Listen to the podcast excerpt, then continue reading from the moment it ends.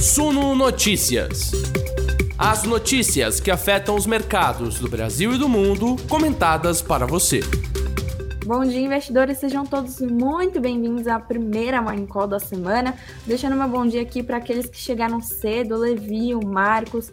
Bom dia, Marcos, dizendo que aproveitar que a data de pagamento de dividendos da CSN Mineração mudou para amanhã e comprar mais ativos. Isso aí. Bom dia para o Giovanni. Muito obrigada pelo seu like. Façam que nem o Giovanni, deixem um like de vocês.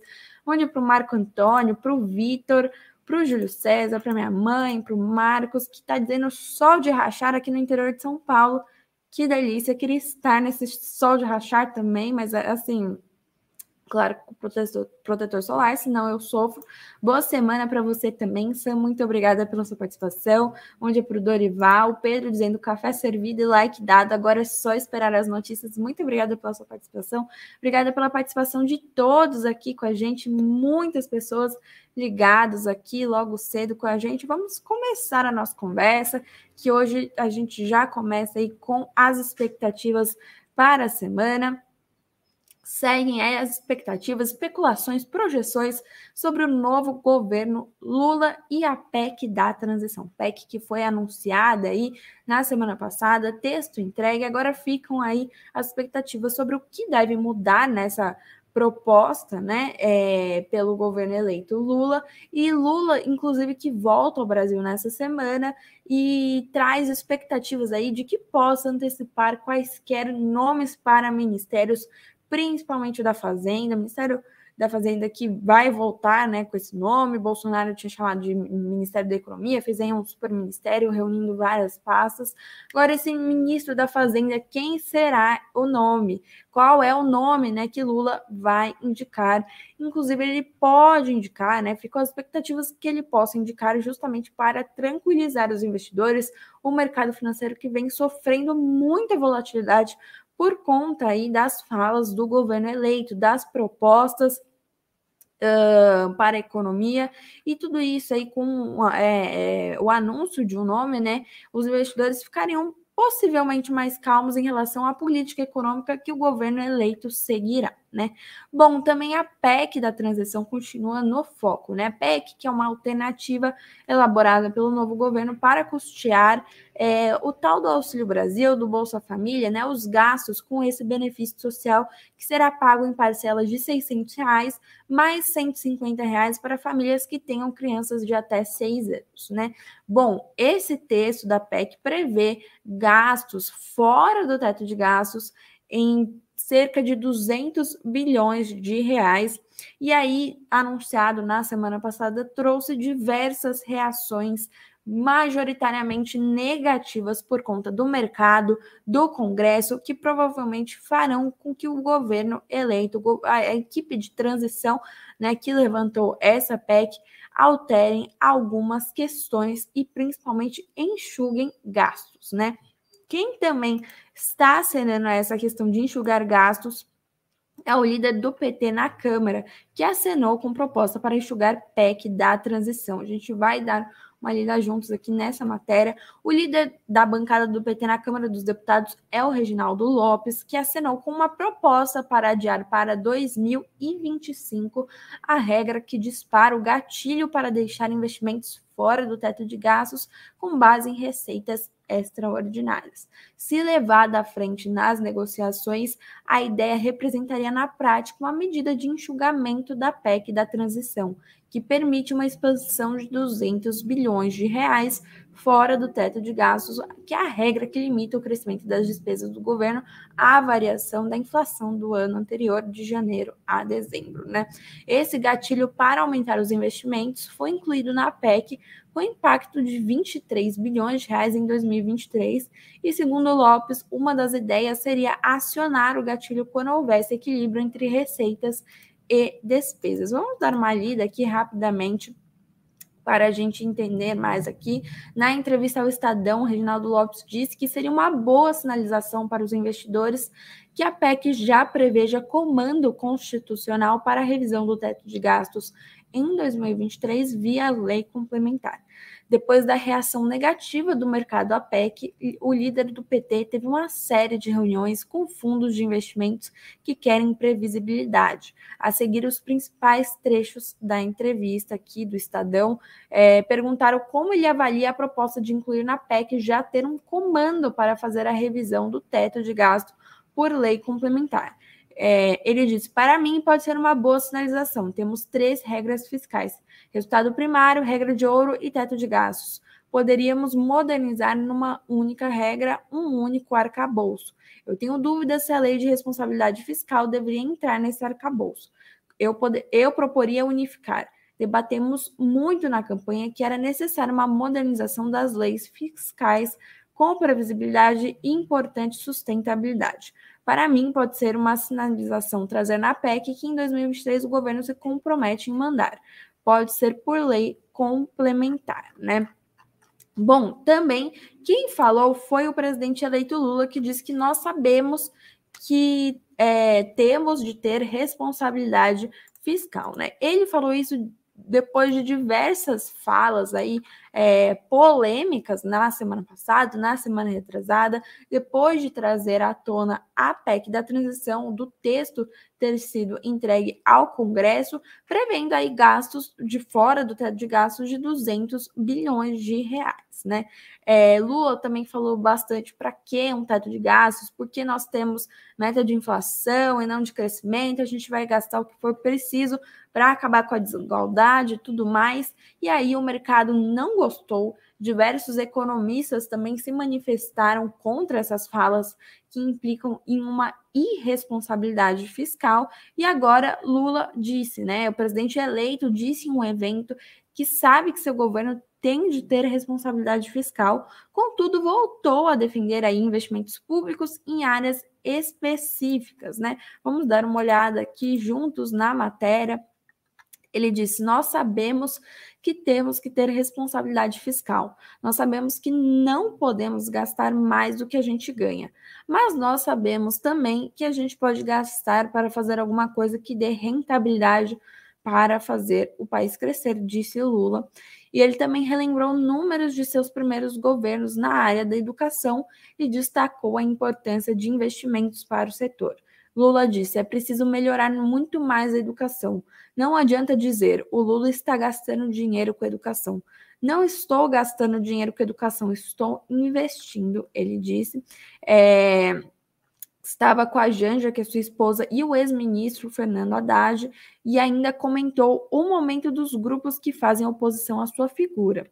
Bom, com essas falas aí, Lula traz uma certa tranquilidade, de certa forma, dizendo que sabe que, que está saindo aí das linhas previstas, mas que também está mais preocupado em fazer com esses determinados é, setores cresçam e meio que tira né, a primeira parte dessa fala, dizendo que não está gastando, está investindo. Portanto, não se sabe muito ainda o que esperar, Fica aí no aguardo é, o anúncio para o Ministério da Fazenda para ver aí se vai haver um diálogo com essa ala é, do mercado financeiro, que inclusive muitos né, dos, desses economistas aí, economistas liberais, pais do Plano Real, apoiaram a candidatura de Lula, apoiaram é, a sua vitória aí à presidência da República, né? Inclusive, sobre a questão dos gastos, o governo estuda, né, tirar essa regra do teto de gastos da Constituição, é, dado que essa será uma regra que será revista em 2023, segundo o vice-presidente eleito Geraldo Alckmin. Lula, durante sua campanha, já disse diversas vezes né, que iria revogar o teto de gastos e trazer uma nova âncora fiscal para as contas públicas. É, e Geraldo Alckmin já está sinalizando isso, né? O vice-presidente eleito, coordenador da transição, aí entre os governos. Em entrevista à Globo News, Alckmin, que é coordenador da transição do governo eleito, defendeu a descon... de... gente, não vou saber falar isso, desconstitucionalização do teto de gastos, que é a regra que limita o crescimento das despesas à inflação. Ele argumentou que parece lógico retirar a norma da Constituição para depois discutir uma nova regra de despesas do governo com o mercado, a sociedade e os partidos, né? Lembrando que cerca de 10 partidos aí apoiaram Lula, né, durante sua candidatura, portanto, tem várias dívidazinhas aí a pagar a favorecer os outros partidos também. Alckmin diz que a ideia é que o dispositivo a ser criado indique uma evolução da trajetória das despesas e da dívida, né? Ele também não falou explicitamente em usar a PEC da transição para essa finalidade, mas há uma tentativa de articulação para dar a sinalização agora para que a legislação de um novo arcabouço fiscal seja aprovada em 2023, apurou aí o Estadão, né? Teto de gastos, lembrando, foi é, instituído aí em 2016, entrou em vigor em 2017, limita aí as contas é, do governo, né, em relação à inflação do ano anterior e terá um vigor aí, teria, né, pelo menos de 20 anos, podendo ser revisado em 2026, depois de 10 anos, e a gente vê aí o governo eleito querendo mudar essa regra, algo que o Lula já havia dito, que eles estão comprometidos, mas vai ficar para 2023, por enquanto eles estão driblando aí essa questão do teto com a PEC, porque também o, orçamento para 2023 já foi entregue neste ano pelo governo Bolsonaro, né? Bom, também é, a gente tem aqui fala do, do, do Wellington Dias, né, que é o coordenador do orçamento na equipe de transição, que diz que a âncora fiscal fracassou e será revisada, né? Vamos dar uma lida juntos aqui. O senador eleito pelo Piauí e responsável pelo orçamento 2023 na equipe de transição, Wellington Dias afirmou que a lei do teto de gastos fracassou, né? Inclusive, tem enquete aqui para vocês votarem. Quero saber o que vocês acham dessa alteração no teto de gastos, se ela é necessária ou não. Votem aí que no final da nossa conversa eu dou uma lida. Bom, é, Wellington Dias diz que percebe que já caminha para um consenso entre as mais diferentes linhas de pensamento econômico que a atual âncora fiscal fracassou. Ele disse desde que foi criado, o teto foi furado todos os anos e só no atual governo Jair Bolsonaro foram 840 bilhões de reais acima do teto. Dias confirmou que haverá revisão da atual âncora fiscal para uma proposta eficiente que concilie responsabilidade fiscal e compromisso social.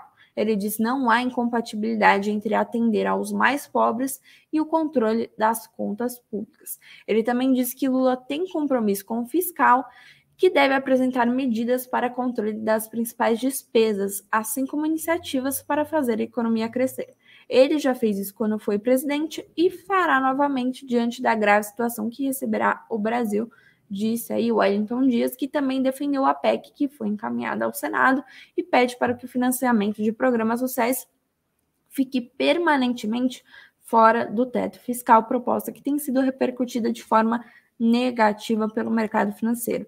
Ele disse: a PEC do Bolsa Família, além de assegurar os pobres no orçamento e recursos para o funcionamento dos serviços públicos, de onde tiraram o dinheiro, também assegura recursos para ampliar investimentos e a meta é alcançar próximo de 1% do PIB de investimentos públicos para integrar com investimentos privados e fazer a economia crescer, disse aí o senador eleito responsável pelo orçamento na equipe de transição de Lula, né?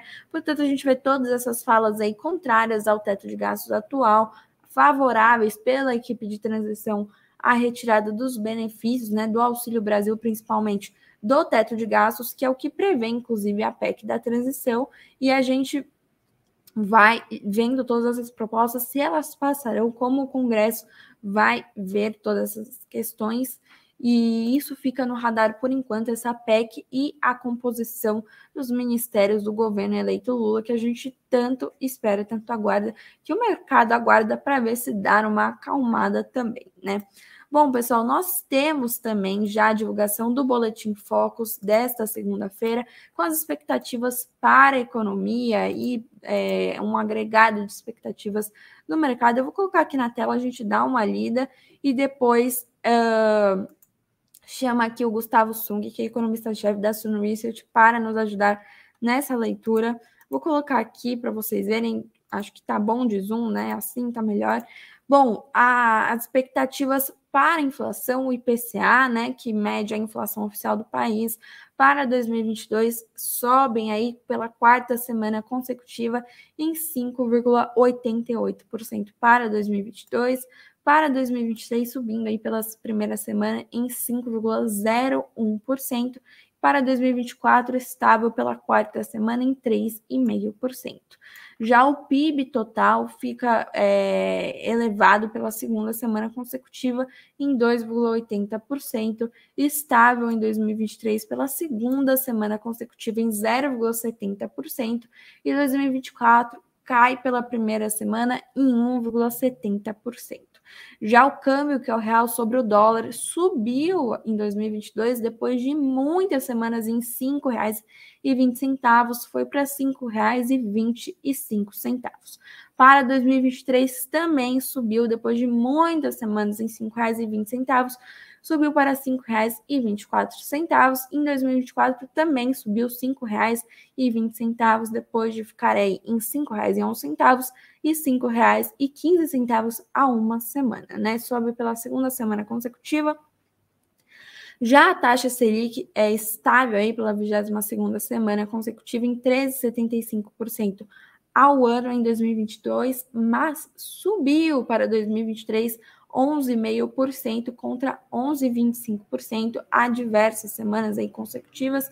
Já para 2024 está estável pela 19 semana consecutiva em 8%, né? Bom, pessoal, eu vou chamar aqui o Gustavo Sung que vai me ajudar a entender quais são os destaques desse Boletim Focus. Gustavo, bom dia, muito obrigada pela sua participação aqui novamente.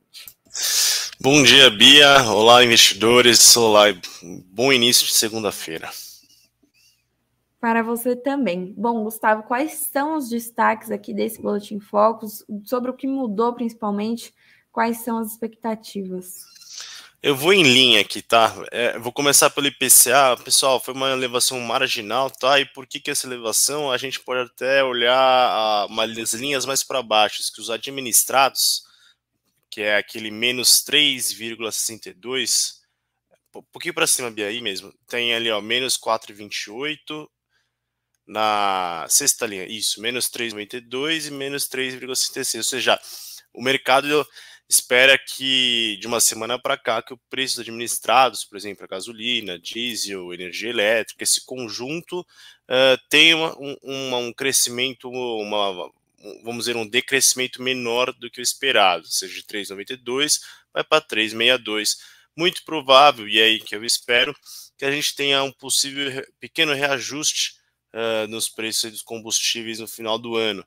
É, o câmbio já está um pouquinho mais alto, o petróleo no, teve um tempo que também estava, de certa forma, um pouquinho mais elevado, e isso pode fazer com que a Petrobras faça leves reajustes, tá? Uh, não é certeza, é claro, é uma ideia que a gente tem aqui no nosso cenário que pode existir uma leve pressão uh, dos combustíveis no final do ano. Ah, o PIB, eu acho que está voltando a crescer. Acho que a gente tem o pagamento do auxílios que houve uh, em agosto e setembro. Os serviços te, apresentou alto em setembro também, pelos dados do IBGE.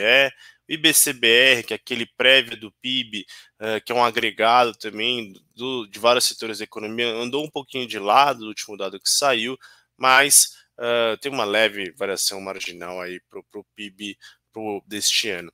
E o que é a grande surpresa, eu acho que é o câmbio, nosso câmbio aqui na Suno uh, já era 5,25 há muito tempo, tá, pessoal? Essa projeção, vamos dizer que o Fox chegou no nosso, puxando um pouquinho do nosso saco, brincadeiras à parte, uh, mas o câmbio, a ideia de que essa desvalorização vem muito por conta de toda essa turbulência uh, política e econômica que a gente está vendo uh, nas últimas semanas. Tá? Uh, tanto a PEC da transição, que era de 175 bi, podia chegar a 200 bi, agora está sendo enxugada, aí como você bem trouxe em diversas notícias, a falta de clareza aí para os ministérios, principalmente para o ministro da Fazenda, declarações ambíguas, né? Até semana passada o Lula criticava muito a questão de responsabilidade, de colocar os pobres no orçamento, que é uma certa verdade, mas que não precisava de nenhuma âncora, que se, se, se você é responsável não precisa de lei, ou dólar para cima, bolso para baixo, paciência. Então, diversas declarações uh, tiraram um pouquinho o ânimo do mercado e fizeram essa volatilidade toda, faz com que o câmbio e a ideia é que esse câmbio, pessoal, é no final do ano, tá? Então, lá para 31 de dezembro, é, é, o câmbio vai fechar a 5,25. Então a gente pode ter volatilidades ao longo do tempo, mas e a ideia é que a gente saia um pouco desse patamar de 5,30 é porque a gente vai ter mais clareza do cenário daqui para frente a partir do momento que forem anunciados os ministérios e também a gente tem uma definição da PEC da transição, tá? E aí, acho que para 2023 o mercado elevou um pouquinho uh, também o seu câmbio. E a segunda questão que eu acho chama atenção é a Selic de 11,50 em 2023, é muito por conta que o, o, mercado enxerga que possíveis cortes vão vai haver cortes no ano que vem, ou seja, a inflação que está de certa forma é, mais controlada do que no passado, ainda não está totalmente controlada, tá? As expectativas não estão ancoradas, a gente não vê grandes choques em 2023, a gente pode ver os juros lá fora, a inflação lá, lá, fora em diversos países sendo mais controlados, e aí o Banco Central vai estar mais confortável de realizar cortes no ano que vem. Aí a magnitude é o que muda, tá? Primeiro, quando vai ser esse corte? Aqui na zona a gente já enxerga cortes no final do segundo semestre, prim, segundo primeiro semestre, desculpa, lá para o segundo tri, junho. É, só que aí o ritmo dos cortes pode ser diminuído, né, desacelerado, por isso que até o mercado já enxerga de 11,25 para 50, porque a magnitude dos cortes serão menores. Uh, eu acho que esse é o grande cenário. E para 2024, eu acho que um pouco a tendência de longo prazo, acho que o máximo que eu chamo a atenção, se puder mostrar para o pessoal, por favor. Para 2024, o que eu chamo a atenção é que uh, as expectativas de inflação uh, estão ancoradas, tá? Acho que essa é a principal arma aí do Banco Central, uh, que ele usa os juros para tentar levar as expectativas em torno da meta, e dado que ela já não apresenta mais variações, como a gente viu nas últimas semanas, está estável, eu acho que isso é um sinal importante. Eu queria até trazer aqui uma questão do Franklin. Ele disse: a Selic pode ser elevada a partir de 2023. Você estava falando de não. A gente vê aqui no boletim não uma elevação, né? Mas um corte talvez menor, porque era previsto em 11,25, agora está em 11,5, né? Mas se fala em alguma possibilidade de elevação da Selic? Bom dia, Franklin. Obrigado aí pela pergunta. Gosto de interações com o chat. Bom, a possibilidade, para mim, é um cenário ainda com probabilidade baixa, tá? Porque qual que é a questão? Uh, o Banco Central, acho que é uma das principais armas é a sua autonomia, ou seja, a gente não vai ver interferências políticas uh, na política monetária, ou se sobe ou desce juros para favorecer algum tipo de política econômica. Uh, dado que é autônomo, e em diversas atas, seus comunicados do ano passado, deste ano, do ano passado, o Banco Central, Roberto Campos, uh, já disse diversas vezes que se o fiscal piorar, se a gente vê pior das expectativas, dificuldade na convergência, ele vai uh, voltar a ter um ciclo. Ele, ele não vai hesitar em subir juros para poder controlar a inflação, uh, dado que há uma piora das expectativas em 2023 e 2024. Quando que esse cenário poderia acontecer? É um cenário ainda, eu acho que de baixa probabilidade de novo, é, temos que estar no radar, mas quando poderia acontecer uma elevação dos juros de 23? Caso o novo governo eleito comece uma política de gastar muito, de não ter uma âncora fiscal, de passasse uma PEC de 200 bilhões que levasse muito a dívida pública. Por que acontece? Qual é o primeiro momento? Se a gente vê uma diretrizes ruins da política fiscal, ou seja, vamos gastar, vamos colocar um monte de coisa fora do teto e começa as coisas a não caminhar do jeito que a gente espera, o câmbio desvaloriza. Porque as pessoas não vão querer, vão querer sair do Brasil, as expectativas vão piorar e a gente pode ver o câmbio lá para 5,50, 6 reais, a depender de como vai acontecer. Se isso acontece, com um câmbio mais desvalorizado, isso começa a afetar a inflação. Por quê? É, você importa é, máquinas mais caros, as comidas vão ficar mais caras, o petróleo vai ficar, quando você traz para o real, vai ficar mais caro, isso vai afetar gasolina, diesel. Então, o dólar mais elevado vai afetar diversos produtos brasileiros e isso vai afetar a inflação. Se a gente está gastando mais, está colocando dinheiro aí mais na mão da população, com diversos auxílios, programas, mais dinheiro, isso também vai pressionar a demanda, ou seja, as pessoas vão querer gastar mais, consumir mais. Isso pode melhorar a atividade no momento, mas isso também vai pressionar os preços, então a inflação vai subir. E por fim, quanto mais endividado o país, mais quem empresta uh, vai falar assim: olha, você está pedindo muito dinheiro, você está toda vez você não está pagando, ou sua dívida está muito elevada. O que, que eu vou fazer? Quer que eu te empreste? Eu empresto, mas os juros vão ter que ser um pouquinho mais altos para eu uh, conseguir mitigar esse risco, né? Evitar um risco e ter proteção para quem empresta. Então, todos esses cenários vão fazer o quê? Que o Banco Central volte a levar os juros para poder combater essa inflação que poderia estar subindo caso esse cenário ocorresse, tá? Então, é possível que Banco Central volte a subir juros. Não é o cenário, por enquanto, mais provável, mas caso aconteça, qual que é o gatilho? É que a gente veja uma desordem eh, na parte fiscal do país, os riscos aumentem, a inflação piora, as expectativas do Focus também, e aí sucessivos mecanismos para o Banco Central poder se proteger e fazer seu trabalho. É isso que vai ocorrer. Eu, nas minhas projeções aqui da casa da Suno, por que, que eu não coloco isso como cenário base? Porque eu não tenho confirmações de nada ainda. Esse é o ponto. Eu não tenho a PEC aprovada, eu não tenho os ministros que foram não indicados, eu não tenho ainda uma âncora fiscal ainda bem definida. Então, é um pouco ruídos que estão ocorrendo diários. Até a Bia trouxe, o Lula falou uma coisa semana passada e hoje acabou de falar que tem que ter responsabilidade fiscal. Então, quando as coisas começarem a se delinearem melhor, a gente vai poder entender quando, o que será feito, como será feito e quais os impactos isso sobre juros, câmbio, inflação e é, crescimento e diversos outros indicadores de atividade. E aí sim a gente vai poder ter mais ideia se o juros vai subir, vai cair, a minha ideia é que cai e quando cair, e também a magnitude. Muito bem colocado. Inclusive, falando de inflação aí, a gente tem IPCA 15, né, nessa semana. Queria saber quais são as expectativas, tanto suas quanto da casa. É, é, vai ser igual um pouquinho que a gente viu em outubro, todos esses efeitos que a gente viu uh, recentes que levaram variações negativas de deflação, né? Muitos impostos, redução de alíquota, reajustes de combustíveis que teve recente, todos esses efeitos que a gente viu já terão sido uh, arrefecidos, né? Elas vão ter passado e a gente vai continuar vendo como vimos uh, o IPCA recente subindo, eu vejo também o IPCA 15 aí so, uh, subindo também. Então a gente vai ver um 0,4, 0,5 uh, de um IPCA 15 essa semana. Ser um positivo à frente aí todo já, todas as medidas que foram utilizadas já terem passado o efeito, o impacto sobre os preços. E quando essas medidas é, forem revogadas, né? A gente espera uma inflação muito alta, assim, de cara. Deve demorar um pouco ou não deve mudar muito? Não, eu acho que assim, final de ano, pessoal, é sempre um pouquinho inflação um pouco maior, tá? Isso é normal, é